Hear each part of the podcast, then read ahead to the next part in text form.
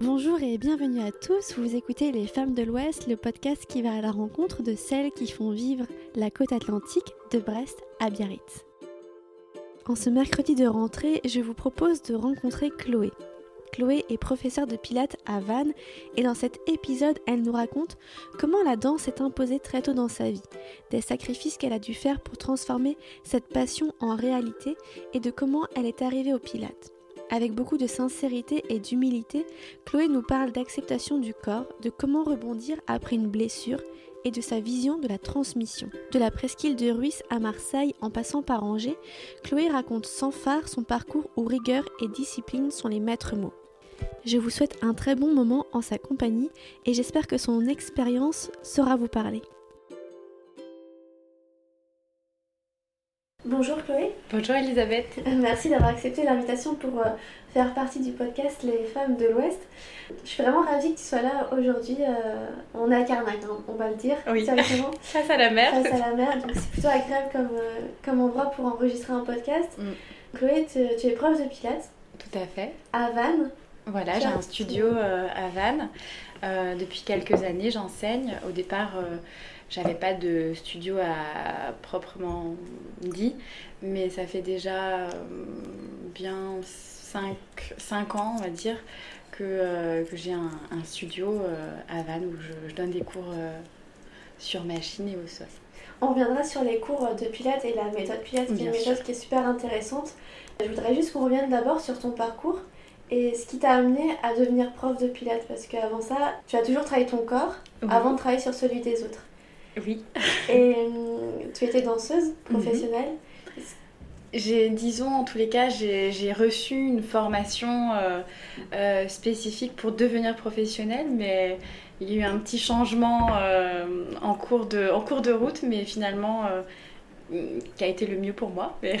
Quand on est jeune, euh, petite fille, souvent la danse, ça nous fait rêver et cette image de la danseuse aussi fait, fait rêver. Toi, comment tu, as, comment tu es tombée dans la danse, tout simplement Voilà, parce que en fait, avant d'être prof de pilates, euh, j'ai un diplôme d'état de professeur de danse. Et avant d'être euh, professeur de danse, voilà, petite, la danse m'a beaucoup inspirée. Ça a commencé très simplement.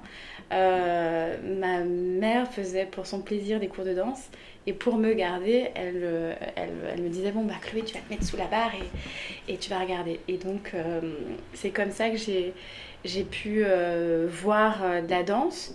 Et j'ai souvenir très petit de dire à, à ma mère Maman, quand est-ce que tu m'inscris à la danse? Quand est-ce que tu m'inscris? Et comme toutes les petites filles, j'ai fait des cours de danse. J'aimais beaucoup ça. J'étais très passionnée. Je m'entraînais chez moi. Et puis j'ai mon professeur qui a vu que j'avais des capacités et qui a dit à, mes parents, bon, je pense que faut qu'elle soit boostée, il faut qu'elle passe des auditions, il faut qu'elle aille plus loin, il faut qu'elle puisse euh, euh, prendre des cours même avec des élèves plus doués pour que ça la booste et ça la tire vers le haut. Donc euh, c'est comme ça que j'ai d'abord, en fait je suis originaire de, bah, de Bretagne, puisque mes parents étaient sur la presqu'île, le sont toujours d'ailleurs, sur la presqu'île de Vis. Et euh, vivant sur la presqu'île, euh, mon professeur m'avait dit, bon bah il faudrait déjà qu'elle puisse aller dans un conservatoire où elle pourra avoir une pratique euh, quotidienne. Euh, et c'est là où donc euh, je suis partie pour ma troisième à Angers, dans un conservatoire. à l'époque, ça s'appelait les CNR, donc les conservatoires nationaux de région. donc je suis partie donc en, en internat pour ma troisième.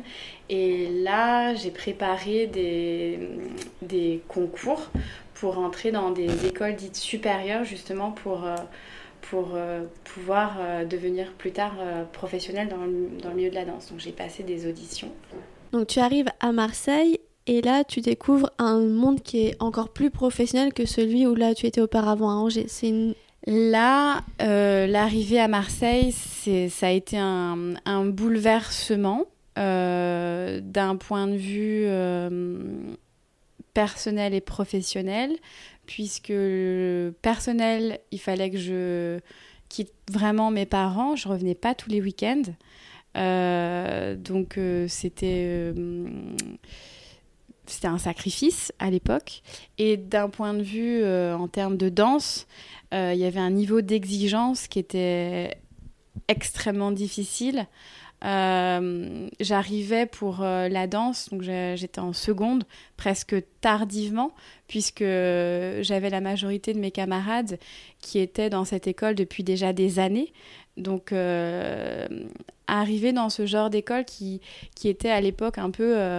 après l'opéra, c'était l'école de danse de Marseille. Maintenant, c'est différent. Mais quand je suis rentrée, donc c'était encore Marie-Claude Pitragala, c'était vraiment on, avait des professeurs qui ont été, par exemple, à l'opéra. Donc, on était un petit peu. Euh, c'était un peu la même ambiance, en moins rude, mais c'était. Enfin, pour le moral, pour, euh, pour tout, c'était vraiment compliqué. Il fallait vraiment faire ses preuves et, montrer qu'on en voulait pour pouvoir rester, rester là. Et je voulais justement qu'on revienne sur, euh, sur cette ambiance spécifique, je pense, à, l'univers de la danse classique qui est très compliqué. Enfin, qu'on dit très compliqué. Comment toi tu l'as vécu en venant de Bretagne? Tu arrives à, à, Marseille, pardon, tu viens de le dire, c'était dur. Euh, comment tu as vécu cette transition?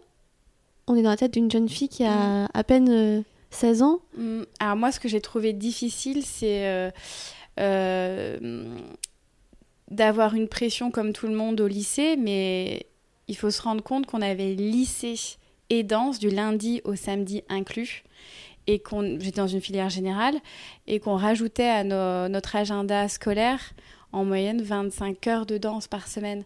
Ce qui, enfin, ça veut dire qu'on n'avait pas le temps de, de, de, vivre à côté. C'était, on était un peu dévoués euh, à nos études et à la danse. Et on, on devait se préparer, chaque année, on, on, devait se préparer à, un examen. Soit on était viré, soit on était gardé. Donc on savait jamais à quelle sauce on allait être euh, mangé. voilà. Donc euh, on avait des bulletins, des bulletins aussi à la danse trimestriels avec euh, des notes, je m'en souviens encore, musicalité, technique, artistique, physique, travail. Euh, c'était noté sur 10. Quand on, on dépassait le 5, c'était bien. Et ça nous. avec des annotations très, très concises. Donc ça nous mettait toujours dans le flou avec très peu finalement de communication directe avec le professeur. Euh, c'était euh, très hiérarchisé. Ça, paraît étrange, mais on était donc dans des tenues réglementaires. Euh, quand on croisait hum, l'équipe pédagogique ou bien même euh, des gens de la compagnie, puisque dans le bâtiment, enfin, l'école nationale, ce qui est fabuleux, c'est le bâtiment que Roland Petit qui a conçu le Bail national de Marseille et l'école. Euh, il y a un bâtiment, donc on, on, voyait, on croisait les danseurs du ballet, donc les, professionnels, à chaque fois qu'on croisait euh, quelqu'un de, de plus élevé que nous, on faisait une révérence. C'était avant le cours, après le cours, dans les couloirs.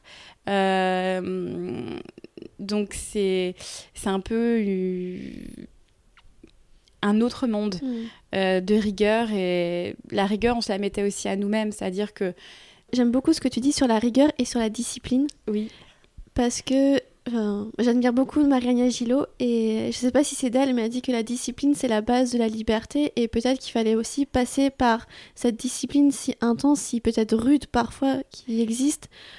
Parce que en fait, la discipline à un moment donné, elle est ancrée en nous et on n'a plus besoin de nous la donner. On, on s'est inscrit et ce qui nous permet de d'avoir un cadre et de de, de dépasser le cadre avec des choses qui sont très inscrites en fait. Mmh. Euh, je pense que moi, ça m'a apporté la notion du travail, je l'ai, la rigueur, de, le fait de, vouloir bien faire les choses, de maîtriser, de, d'aller jusqu'au bout. Euh, je pense que clairement, euh, cette expérience m'a vraiment aidée pour la, la, vie aujourd'hui, en fait. Mmh. Voilà. On va revenir sur, euh, sur le corps, parce que la danse, c'est travailler sur le corps. Et tu viens de dire, avais, vous aviez des notes dans vos bulletins qui étaient sur le physique. Oui. Alors, il faut savoir que la danse classique, bon, tout le monde le sait, il y a une espèce d'idéal euh, un petit peu inaccessible quand même, puisque il y a des proportions à respecter. Euh, la, parfaite ballerine avec euh, des jambes de 1 km, des, un, pied malléable avec un coup de pied sublime, des bras interminables, un long cou et un visage d'ange. voilà, c'est ça. Bon, on a la chance ou pas d'être né avec une partie euh, de ces critères. Il faut savoir que pour entrer à l'école nationale, euh, quand j'étais donc plus jeune, on avait une audition physique et c'était clairement euh, affiché. Le premier test d'entrée, c'était l'audition physique, donc ils nous voyaient danser, mais c'était pour nous voir comment on était faite. donc c'est inscrit dans, dans, dans cette discipline. après, pour atteindre le le, le modèle, il faut savoir que il fallait, enfin, on, se voyait tous les jours dans le miroir et forcément, euh, on avait une image de nous qui était jamais assez bien parce qu'on voulait atteindre l'idéal. Mais on est toutes différentes, on a toutes des corps différents et, et enfin, c'est malheureux, mais la copine d'à côté, bah, elle, elle a peut-être plus de qualité que, que toi. Donc euh, tu dis oui, mais moi je veux atteindre ça. Mais donc ça te met une pression quand même supplémentaire. Et les notes sur le physique, on remarquait quand même que lorsque les notes montaient, c'est souvent qu'on avait perdu un ou petit kilo. Euh. Donc c'est un, peu insidieux. C'était, on nous pesait pas non plus, hein. mais euh, mais on savait que c'était mieux d'avoir un physique. Voilà. Standard, en standard selon les normes pour la... De, la danse Voilà. Mm. Tu as fait tes trois ans jusqu'au lycée, enfin jusqu'à la fin du lycée? Alors, ce qui s'est passé, et ça, euh, je m'étais vraiment omise de le dire lorsque je suis rentrée à l'école. Je venais de me faire opérer de la cheville avant de, de rentrer à Marseille. Donc, quand je suis rentrée, je m'étais fait opérer en juillet. En septembre, j'ai attaqué comme tout le monde, comme les autres, et je me suis tue euh, de dire que, que, j'avais des petites faiblesses à ce niveau-là, euh, parce que rentrer dans ce genre d'école euh, en tant que nouvelle, ça met un peu de pression et il faut pas montrer signe de, bah de, faiblesse, de douleur. Euh, donc j'ai rien dit. donc la première année, j'ai fait comme ça. Je reste dans l'école. La deuxième année, euh, tout va bien. La troisième année, celle du bac, pour moi, ça m'a marqué parce que là, c'était quand même beaucoup de pression. Je commence à avoir mal à ma deuxième cheville. Et là, je me suis dit, bon, c'est bon, je suis dans l'école depuis quelques années, je vais, je vais hum, juste exprimer que j'ai mal et je vais pas faire la même erreur qu'avec la première. Je vais pas attendre d'avoir trop mal pour me faire opérer. Donc, je me fais opérer par un chirurgien connu de Marseille qui hum, qui euh, opérait aussi beaucoup les, les danseurs du ballet et les joueurs de l'OM. Donc c'était quelqu'un de très réputé. Et euh, je me fais opérer, donc je m'arrête euh, quelques mois, l'année du bac, je reprends. Et là, je vois que ma cheville, elle ne reprend pas comme j'aurais souhaité, aimé. Et je m'aperçois que, que l'examen de fin d'année ça va vraiment pas le faire et que je risque d'être euh, virée si je passe l'examen euh, maintenant euh, avec une cheville comme ça. Donc c'était une année très rude, j'en garde des souvenirs un peu, un peu sombres, surtout à cet âge-là, parce que c'est un âge où je pense qu'il y a beaucoup de choses à vivre. À vivre, voilà. Et là, pour moi, il y avait quand même pas mal de choses à régler. Et hum, finalement, j'ai un mot de mon chirurgien qui, qui, me, qui me dit bon, bah, envoyé à l'école pour dire qu'il faut que j'attende euh, pour passer l'examen. Euh, donc, je passe mon bac. Et euh, mon examen était prévu en décembre et entre septembre et décembre, j'avais déjà moins de... J'avais pas l'école à gérer. Mhm. Et c'est là où je me suis dit, je vais mettre toutes les chances de mon côté pour pour me remettre, me rétablir en fait. Et on avait une chance inouïe dans, dans, dans cette école, c'est que Roland Petit l'avait conçu dans l'école. Dans et euh, pour le ballet, on avait un studio de pilates. Euh, c'est quand même euh, juste dingue, c'est que toutes les semaines, on avait du pilate, enfin, équipé avec les machines avec un, professeur. Et là, je me suis dit, là, j'ai du temps, Chloé, donc je vais tout faire pour faire de la kiné, revoir mon alimentation, faire plus de pilates. Et là, j'ai vraiment repris du poil de la bête réussi à, améliorer euh, euh, bah, ma santé tout simplement. Et j'ai passé donc mon examen et ça s'est très bien passé. Et là, j'ai commencé du coup à pouvoir euh, intégrer, c'était un petit peu la session entre l'école et le ballet qui s'appelait la classe d'insertion professionnelle, dans laquelle on, on, prenait la classe avec le ballet, donc c'était génial. On commençait à travailler avec des, chorégraphes, donc il y avait vraiment une dimension euh, professionnelle. Et euh, je suis restée euh, deux ans et j'ai eu encore à nouveau des, problèmes de cheville. Là, c'était la première. Et j'avais vraiment mal, donc c'était un œdème osseux, là, pour le coup. Et là, je me suis dit, non, mais là, c'est pas possible. C'est-à-dire que j'avais pas de, de, journée encore euh, comme euh, une professionnelle avec, euh, je sais pas, des décalages horaires, dis n'importe quoi, des, un travail quotidien. Et je me disais, non, mais là, il faut que je. Peut-être que j'envisage les, choses autrement. Et j'étais en classe d'insertion professionnelle et il me manquait pour le diplôme d'État faire la pédagogie, mais juste un UV. J'avais déjà l'UV à Nat et Histoire de la danse. Et au départ, je m'étais dit, oh, je vais juste faire mon UV de musique. Euh, comme ça, après, plus tard, j'aurais plus qu'à songer euh, à, faire la pédagogie, en fait. Et il y avait un, centre privé à Marseille qui, formait justement pour le diplôme d'État. Je m'étais renseignée et à l'issue de, de cette réunion, je réalise que je peux peut-être euh, dans un an, avoir mon diplôme complet de professeur de danse. Et là, dans la balance, je me suis dit, ok, je continue euh, la classe d'insertion professionnelle, je me fais trop plaisir, travailler des chorégraphes, tout ça. Ça fait Ah bah oui, c'est génial. Mais en même temps, je me dis, mais oui, mais finalement, à, la fin, t'as quoi?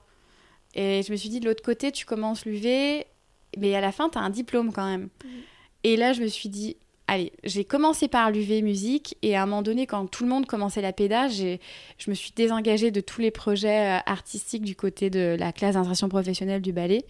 Et j'ai bah, enquillé, j'ai démarré en fait la pédagogie et que j'ai eu euh, parce que parfois c'est pas évident qu'on passe en fait le diplôme et d'avoir la pédagogie tout de suite.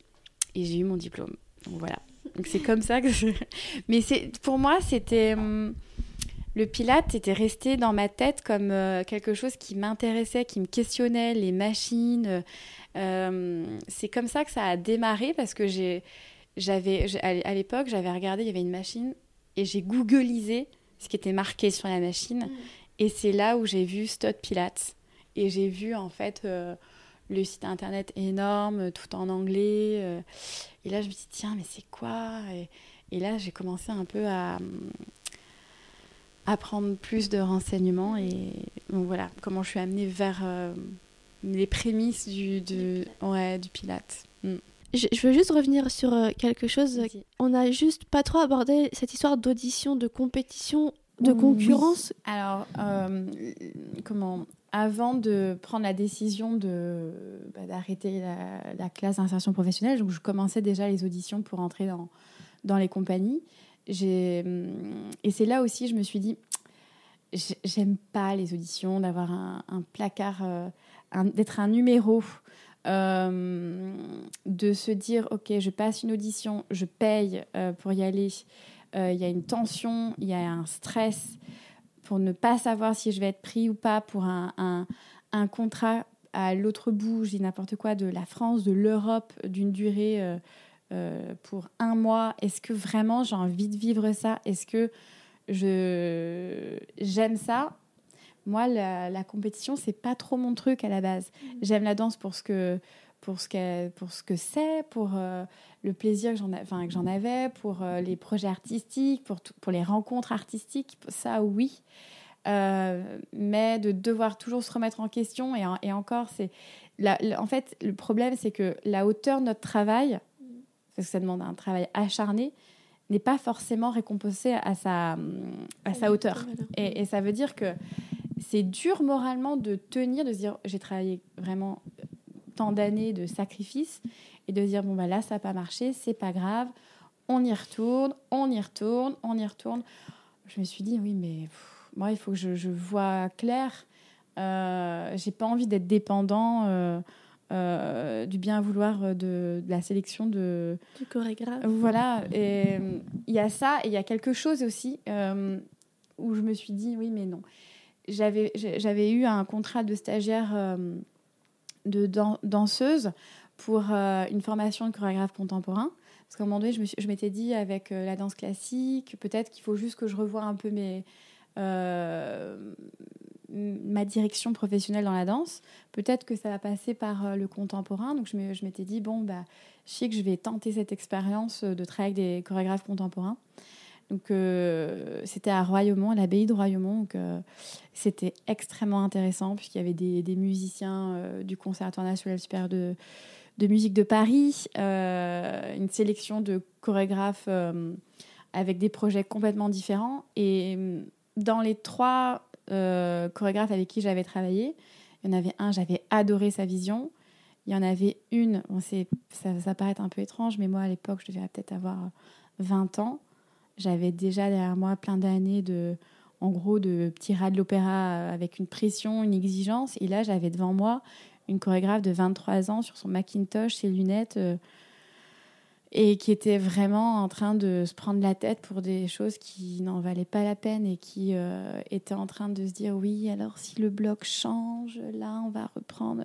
Et j'ai envie de dire non mais on n'a pas besoin de répétition pour ton truc là. Enfin t'inquiète le jour J euh, on y va euh, c'était basé sur un peu le hasard donc il y avait des choses intéressantes mais j'adhérais pas du tout au projet artistique. Et là je me suis dit non mais si le métier de, de, de danseuse à un moment donné, il faut, faut intermittent, ça veut dire qu'il faut des heures, ça veut dire qu'il faut peut-être parfois accepter de travailler avec des gens euh, pour qui on n'a peut-être pas euh, envie de mm. travailler.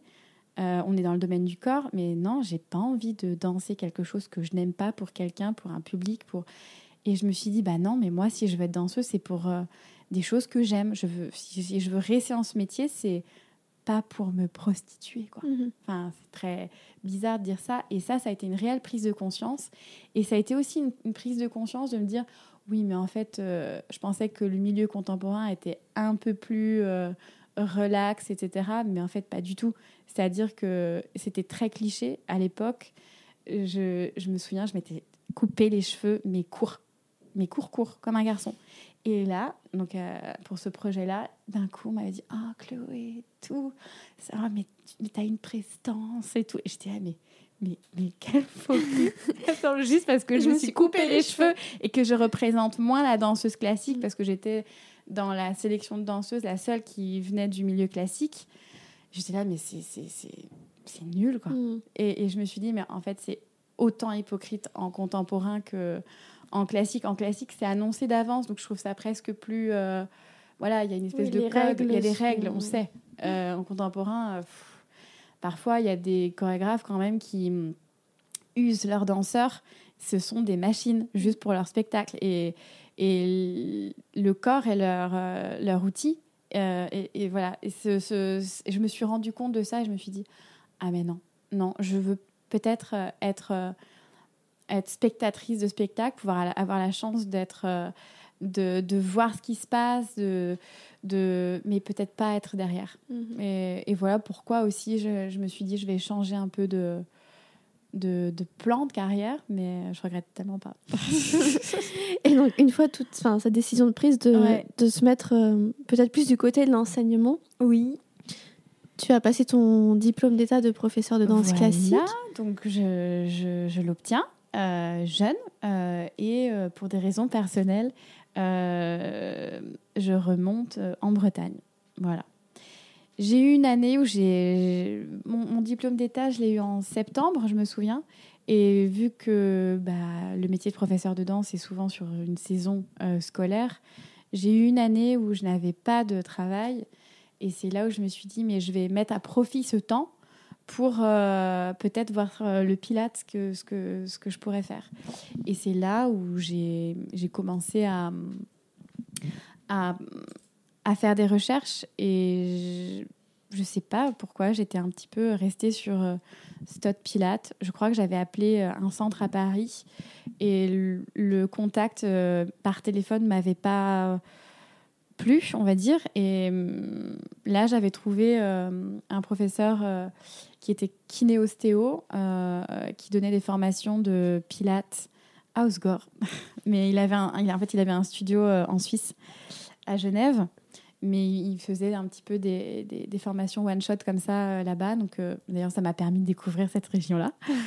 Euh, et, et, en fait, ça a été une rencontre incroyable parce que c'était la première fois de ma vie qu'un professeur croyait en moi, me le disait et de manière très positive.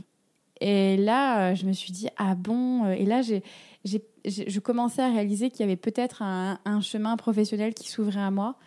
Euh, au départ, j'étais partie pour juste faire le maths, donc euh, juste mhm. formation sol. Et là, j'ai commencé déjà en fait la machine. Et j'ai trouvé ça fabuleux.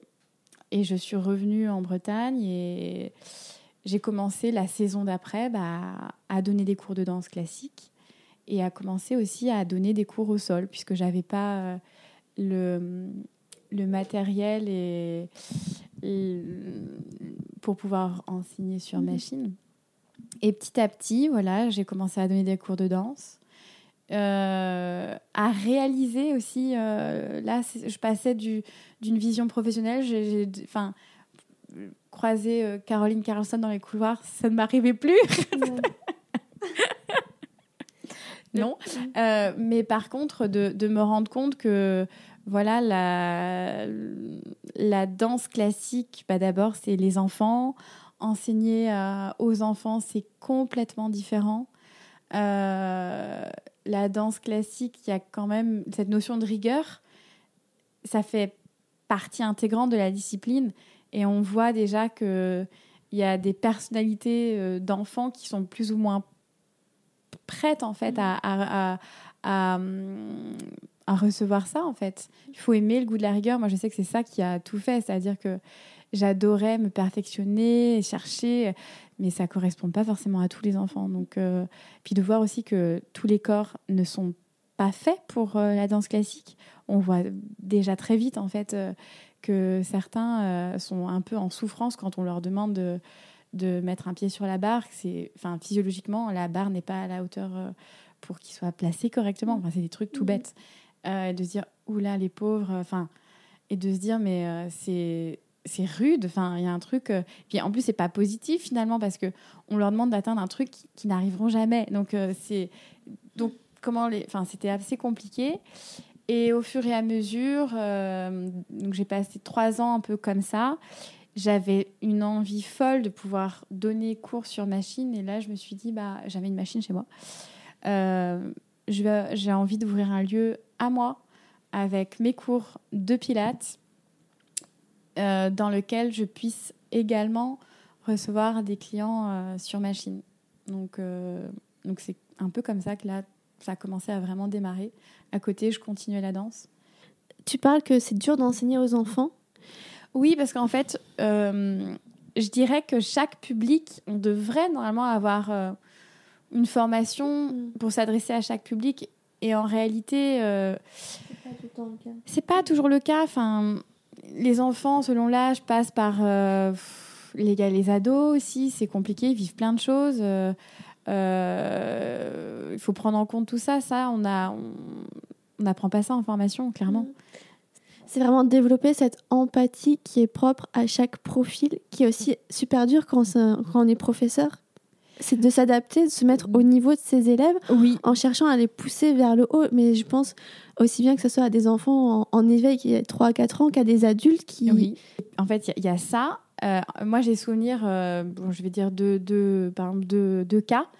J'ai le cas, euh, j'ai souvenir d'une petite élève qui arrive dans un cours dans lequel les autres élèves avaient déjà quelques années dans les pattes, étaient très motivés. Et là, je vois que bah, a moins de cours dans les pattes, mais que je vais, je vais essayer de la booster pour qu'elle arrive. Mon objectif dans la tête, c'était de me dire, bon, elle, euh, elle peine un peu, je vais la booster, mais pour qu'elle puisse faire euh, la même chose à la fin d'année que les autres. j'étais contente de moi à la fin de l'année, mais l'année suivante, elle arrête la danse. Mm. Et, ça, c'est. ben, on n'y peut rien, mais c'est. C'est hyper frustrant. Donc, ça, c'est aussi travailler avec les enfants. Il y a, y a ça, ou par exemple, euh, il y avait un élève qui était extrêmement doué, euh, mais lui, il n'avait pas forcément envie d'en faire son Mhm. métier. Il y a aussi ce cas-là, et de se dire, non, mais c'est du gâchis, lui, il pourrait vraiment euh, aller plus loin. Mm. Bah, il y a un côté où ça nous appartient plus. Et, et accepter que ça nous appartienne plus. Et on fait ce qu'on peut, et après, bah, on voit comment ça, ça prend. Est-ce qu'il faut rester cristallisé dessus Et je sais pas. C'est plein de choses Mm. comme ça. Donc, tu as ouvert ton studio à, à Vannes, Oui. où là, pour le coup, c'est uniquement des cours de pilates que tu donnes, aucun cours de danse classique euh, dans ce studio. Non, j'ai arrêté d'enseigner la danse classique. Voilà.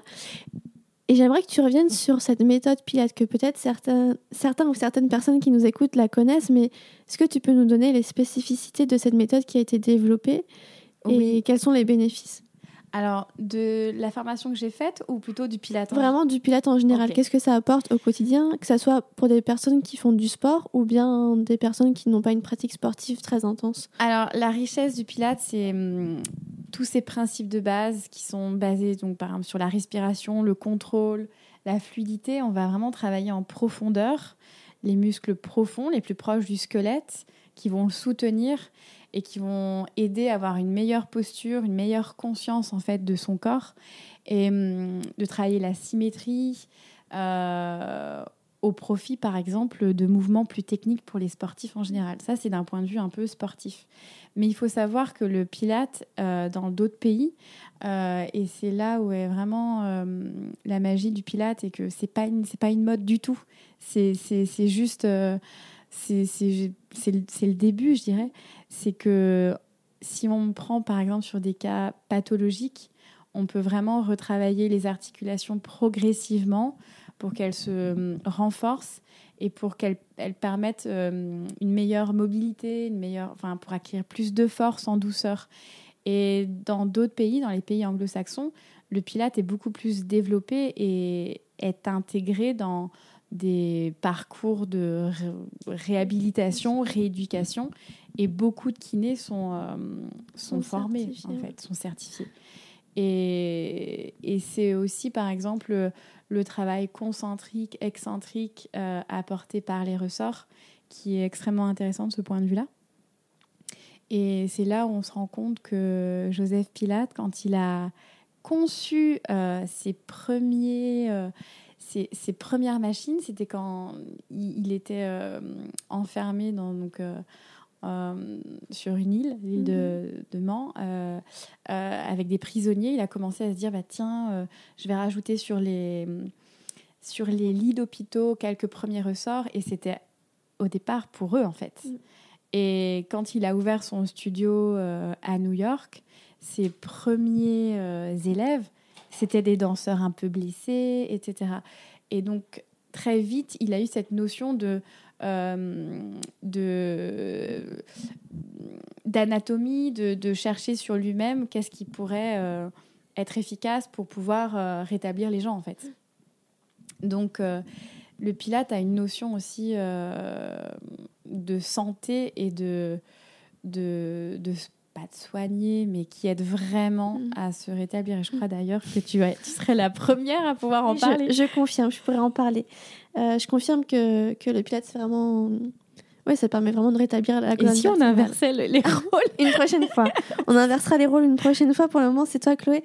Et c'est vrai que, que le travail sur machine est aussi bien sur tapis et tout aussi bénéfique. En fait, c'est complémentaire. Mhm. C'est-à-dire que hum, le travail sur machine, euh, on, aura euh, des bénéfices sur les articulations, sur euh, les membres supérieurs, inférieurs, qu'on qu'on n'arrivera pas à atteindre avec les cours au sol.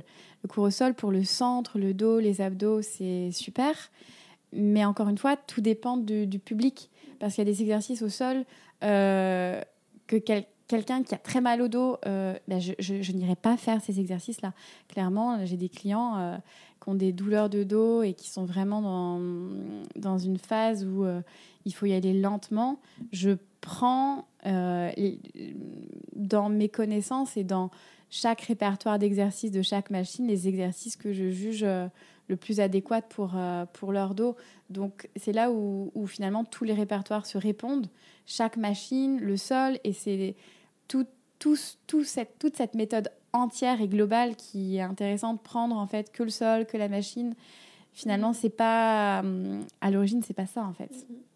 C'est en démocratisant la pratique, on en fait des cours collectifs sol ou des cours collectifs machine, mais je voulais juste qu'on revienne sur, euh, sur un point que tu as déjà un peu abordé, donc quand on a parlé de, la, de tes années en, danse à Marseille, mais aussi sur euh, l'enseignement, c'est le fait d'accepter. Accepter, et je voulais revenir aussi sur différentes façons, donc accepter son corps, accepter ses blessures, mm-hmm. accepter ses faiblesses et accepter aussi, et ce qui peut être dur quand on est professeur, c'est accepter où sont les autres. Et on retrouve aussi cette notion d'empathie. Donc, euh, Mais euh, moi, ce que j'ai retrouvé dans Enseigner le Pilates, je trouvais ça hyper gratifiant parce que euh, on n'avait pas de modèle à atteindre. Mhm. Et donc, c'est extrêmement positif, c'est-à-dire que on prend la personne là où elle est maintenant, on, on l'aide à juste se sentir mieux et à essayer d'atteindre ses objectifs et d'elle-même, parce qu'en plus c'est un adulte, mhm.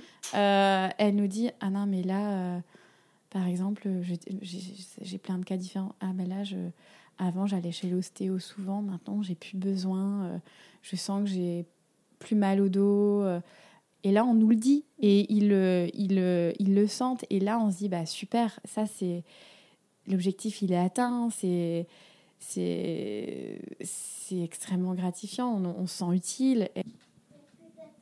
Alors peut-être qu'il y en a qui pratiquent le yoga euh, et qui nous écoutent. Je voulais juste qu'on fasse un peu la différence entre pilates et yoga. Parfois on l'associe, les deux sont complémentaires. Il y en a un qui est peut-être plus une philosophie et l'autre qui est plus peut-être technique. Complètement. Euh, comment toi tu envisages ça et comment tu l'expliques peut-être à des clients ou des personnes qui viennent te voir et qui posent la question tout simplement quelle est la différence? Euh, en Pilate, il n'y a pas de dimension spirituelle. Euh, le Pilate est plus récent que le yoga. Mhm. Et hum, cette dimension technique fait aussi que c'est extrêmement complémentaire. C'est-à-dire, je pense, mais après, ça ne tient qu'à moi, ce serait judicieux que tout le monde passe par quelques notions de Pilate avant d'insérer un cours de, de yoga pour aider à avoir un petit peu des des astuces pour mieux prendre conscience de son corps, pour aborder les exercices euh, d'alignement, choses comme ça, de placement. Euh, le, le, Pilate, c'est plus. Euh, il y a des notions un peu plus techniques de placement, et au fur et à mesure, on va vers des exercices qui peuvent être challenge, mais c'est pas c'est pas un, un, objectif euh, en soi, c'est pas une compétition non plus en fait. Parce que l'objectif en fait du Pilate et que Monsieur Pilate a, a fondé, c'est vraiment aussi de retrouver ce contact avec la respiration et d'aligner son corps. Mm. Et peut-être c'est aussi pour ça que les gens font l'amalgame entre le yoga et le Pilate parce qu'on recherche aussi l'alignement du corps et de l'esprit dans les deux au final. Totalement. Mais de façon différente, peut-être un peu plus technique, médicinale si on peut dire ça, avec le Pilate Oui, après, en plus, euh. moi, je sais que ma formation, euh, c'est pas la méthode d'origine, c'est une vision un peu plus moderne où les modifications, justement, par rapport à l'anatomie, euh, sont un petit peu plus euh, mises en lumière, on va dire. Donc, je dirais que le Pilate a cette dimension presque technique, médicalisée, accompagnatrice des gens avec leur corps euh, pour la vie quotidienne ou pour euh, justement des, des, sportifs en fait. toi, tu accompagnes, tu accompagnes certains sportifs euh, Alors, J'ai euh, j'ai des sportifs de passage. Voilà, donc j'en ai certains qui qui m'ont demandé des cours, mais c'est pas forcément des personnes qui qui vivent dans la région en fait. Mhm. Voilà tu as monté ton studio. Oui. À la base, c'était peut-être pas euh, ce, que, à, ce à quoi tu pensais en rentrant à l'école euh, à Marseille, ce qui fait de toi en fait une, une entrepreneur. Oui. Malgré toi. Euh, et tu as toujours plein de projets. Et c'est ça qui est super intéressant à chaque fois qu'on se rend compte, c'est qu'on a toujours plein de choses à se dire. Et pour toi, c'est quoi entreprendre au final? Parce que tu es prof. Entreprendre, c'est. Eh bien, c'est être motivé, être passionné et, hum, et grandir, évoluer euh, avec cette euh, envie qui bouillonne en fait. Et de toujours euh, essayer de, de, se dépasser, de se dire comment je pourrais faire pour... atteindre des objectifs. J'aimerais, je sais, je sais pas. Par exemple, j'aimerais amener mes clients à ça parce que je pense vraiment que ce serait intéressant, mais comment je vais y arriver? Entreprendre, c'est se poser plein de questions et, de, se remettre en, ouais, de se remettre en question. Vivre à Vannes, c'est comment alors? Parce que tu viens de la presqu'île. Alors oui, alors je viens de la presqu'île, mais j'avoue que le sud, c'était pas mal aussi. je crois que j'apprécie de vivre à Vannes depuis que je suis maman. Euh, parce que je réalise euh, le, la combinaison euh, de la petite ville et du bord de la mer qui sont avec un cadre de vie, de sécurité, de... Enfin, les gens sont quand même plutôt courtois. Mhm. c'est quand même assez formidable d'avoir ce, tout ça dans une, dans une unique ville. Enfin, c'est quand même très chouette. Mm. Et je sais que tu as des petites adresses à nous partager, donc notez bien, écoutez bien ce que va dire Chloé, parce que si vous êtes de passage à Vannes ou si vous habitez pas très loin, tu peux nous dire un peu les coins où, tu aimes bien aller et peut-être euh, tu voudrais nous partager. Euh, moi, je suis, bon, je suis gourmande, mais j'aime euh, aussi manger et savoir ce que je mange. j'aime beaucoup Délicatessen dans la rue Émile Burgot, parce que donc c'est une une petite pâtisserie traiteur. Ils sont que deux. Euh, ils, travaillent comme des acharnés.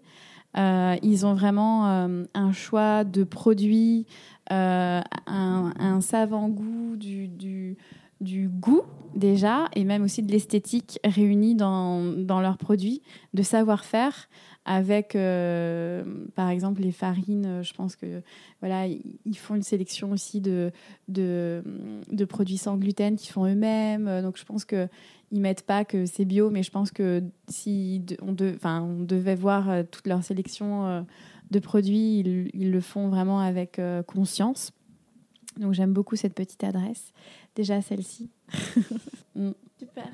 J'avais quelques autres petites questions. Et ma première question, c'est euh, quels sont les conseils que tu donnerais peut-être à ta fille si un jour elle te dit qu'elle aussi elle veut être danseuse? Oula ah, Je pense que je serais rude en fait. Euh, euh, j'aurais envie de lui dire. Euh, je sais pas si j'aimerais qu'elle me pose cette question. je, ah je dirais, écoute, t'es bien sûr déjà euh, est-ce que tu le veux vraiment? Est-ce que ça bouillonne en toi? Est-ce que, est-ce que tu le veux vraiment? Est-ce que tu es prête à faire des sacrifices? Euh, Et dans ces cas-là, bah, si vraiment je vois que c'est quelque chose qui l'anime vraiment entièrement, je, je, je, lui ferai passer des auditions d'écoles euh, tout en essayant de l'accompagner psychologiquement le plus possible. Mais en fait, je crois qu'au fond, j'ai pas forcément envie qu'elle euh, passe par là. J'ai plutôt envie de de lui apporter des notions euh, artistiques, de culture générale, parce que j'adore en fait le faire déjà. C'est euh, l'amener vers, voilà, lui montrer un livre sur Casse-Noisette, lui montrer un DVD, lui raconter l'histoire. Ça, j'adore. J'ai envie qu'elle elle ait cette culture-là, mm-hmm. mais la pratique, etc., je sais pas. J'ai envie que, ouais, elle soit esthète plus que forcément une, une danseuse, ouais, une technicienne. Ouais. Mm. Et l'autre question, c'est qu'est-ce que tu dirais à des parents dont les enfants euh, s'orientent dans cette voie qui est pleine de sacrifices? Euh, Accompagner et coacher bien vos enfants parce qu'il y a des moments un peu de, de remise en question, de doute euh, et leur faire confiance aussi. Parce que je pense qu'à un moment donné, en tant que parent, on se dit non, non, non, non, il est hors de question, mais les, les enfants qui prennent cette voie-là sont euh, très matures et savent exactement ce qu'ils veulent. Donc euh, voilà, il faut aussi leur faire confiance. Trop bien. Mm. Et mon ultime question. Oh la pression Qui est la question que je pose à tous mes invités, donc peut-être que tu as déjà en tête euh, la, question, la question en question. Voilà.